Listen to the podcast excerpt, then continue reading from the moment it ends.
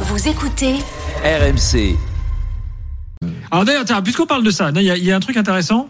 Euh, je n'avais pas prévu d'en parler là, mais enfin, il y a un, il y a un, un haut responsable de la FIFA qui a expliqué aujourd'hui que cette Coupe du Monde au Qatar serait sans doute la dernière dans un pays unique. Bon, nous on a toujours connu les, enfin euh, voilà, euh, Ouais, le- euh, les coupes du monde dans, les- dans un pays dans un pays unique. Euh, et il dit voilà, en fait maintenant. euh, bah, c'est difficile à supporter souvent économiquement pour un seul pays. Donc le, le sens de l'histoire, c'est d'aller vers des candidatures multiples comme euh, États-Unis, Canada, Mexique pour la, la prochaine. Hamza parlait de ce, de ce trio. C'est vrai que c'est improbable. Grèce, Égypte, Arabie Saoudite. Tu te demandes en Il y a fait un autre trio, arrive. Gilbert, qui est totalement improbable, c'est Espagne, Portugal, Ukraine. Oui, oui, effectivement. Bon, on peut on peut se faire des délires. Hein. Je sais pas si vous avez des idées. euh, Mais Parfois, le- je trouve ça aberrant. un, un petit, un petit Norvège, Japon, Pérou, exemple. Là, on, Oui. a, on a posé, je pense que c'est une question qui va maintenant, de toute façon, quoi qu'il se passe, être au cœur des organisations de Coupe du Monde, c'est la question des droits humains, qui a été portée évidemment euh, Mm. après, après les, les, la catastrophe qui s'est passée au Qatar. Mais là, la, la prochaine Coupe du Monde, le débat, il est, il est- il- la Coupe du Monde n'est pas, est pas entamé que le débat a déjà lieu. C'est la, c'est les conditions, c'est évidemment la catastrophe écologique que sera une Coupe du Monde partagée entre le- les États-Unis, le Canada et le. Quand tu nous parles là des avions qui, qui viennent demain du, du, du, du Maroc à, à, à- Doha et on le comprend très bien. hein, euh, Qu'est-ce que ça va être pour T'imagines une, une Coupe du Monde entre l'Arabie Saoudite Qu'est-ce que tu dis le le- l'Arabie La Saoudite, Grèce, c'est l'Égypte l'Égypte. et la Grèce Voilà. Donc euh, on a vu au dernier Ça Euro reste quand même aussi plus proche que- que Canada, Mexique, États-Unis. Ouais, c'est vrai. Oui. T'as raison, ça. Il y a moins de distance, t'as raison. t'as raison, t'as raison.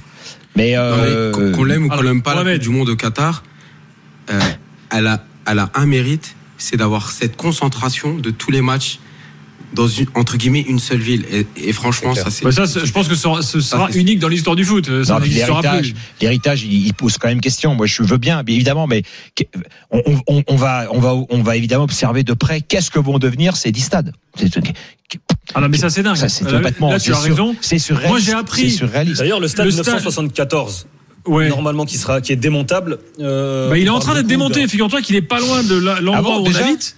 Et oui, oui, oui, oui, le, démon- le démontage a déjà commencé. Et il va où alors.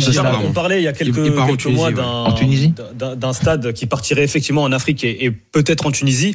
Il y a aussi une autre euh, possibilité, c'est que si l'Uruguay obtient l'organisation de la Coupe du Monde 2030 avec, euh, je crois que c'est l'Argentine, le Paraguay, il me semble le Chili, bah, ce stade ira en Uruguay. Ah bon? Il va Non mais ça, ça euh, pourquoi voilà. Mais pourquoi pas Ça c'est une idée. Ça, ça peut être une idée. euh, se dire Non, on mais il y a des stades en Stéphane, kit. tu as raison sur un point là-dessus. Euh, franchement, il y a des stades. Bon, alors, on a parlé longuement du bilan humain de construction des stades.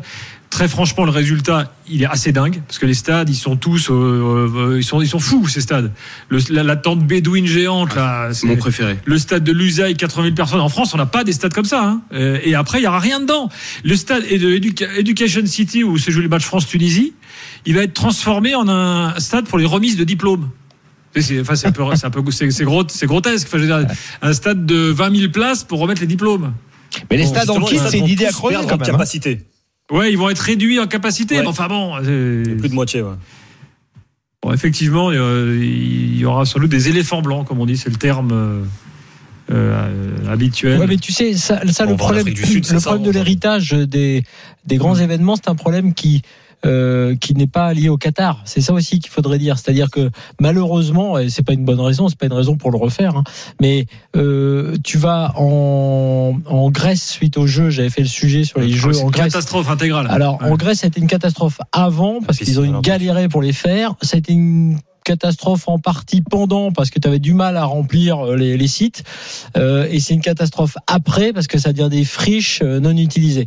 Donc maintenant d'ailleurs dans les cahiers des charges normalement euh, des Jeux Olympiques, en tout cas, euh, du CIO, il y a l'héritage derrière. Et c'est Londres parmi les premières euh, candidatures qui ont été les plus fortes là-dessus, parce que par exemple, le village olympique devient logements sociaux, euh, la piscine olympique. Londres, c'est l'édition piscine- olympique où il y a eu le moins de construction pour les Jeux. et la piscine et la piscine olympique aujourd'hui Mm. dans le quartier j'ai perdu le nom Gilbert où on était là pour les jeux ce quartier à l'est là de, de Londres est devenu une piscine municipale dans laquelle les gens peuvent aller nager etc etc c'est ça la réalité. Donc effectivement c'est pas jouable au Qatar mais tu as raison Stéphane. Si on trouve des solutions pour un héritage quel qu'il soit quitte à ce que soient déplacés des stades euh, ailleurs pourquoi pas?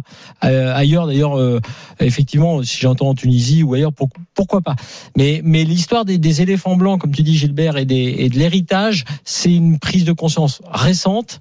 Euh, on va voir. Paris normalement a la même exigence, le même des mêmes devoirs que les précédents et doit euh, va devoir euh, transférer, on va dire, les activités d'un site pour euh, la population, pour des clubs sportifs. Euh, on, verra- on verra si ce sera le cas. Hmm. Bon, Paris 2024, là, ils ont une urgence à gérer, c'est déjà euh, de régulariser les gens qui, qui bossent sur les infrastructures. Mais Enfin bon. Et puis pire que les éléphants blancs, il y a la situation, euh, pour conclure sur, sur les stades, je prends un exemple, le Gabon, le stade Omar Bongo qui a été construit pour la Coupe d'Afrique, qui n'a jamais été euh, Je crois que c'est d'ailleurs Lionel Messi qui avait posé la, première pierre de, ce stade au, au Gabon et qui encore aujourd'hui est totalement laissé à l'abandon. Et comme la Coupe d'Afrique est passée, bah, c'est un stade euh, qui, qui ne sert à rien. quoi.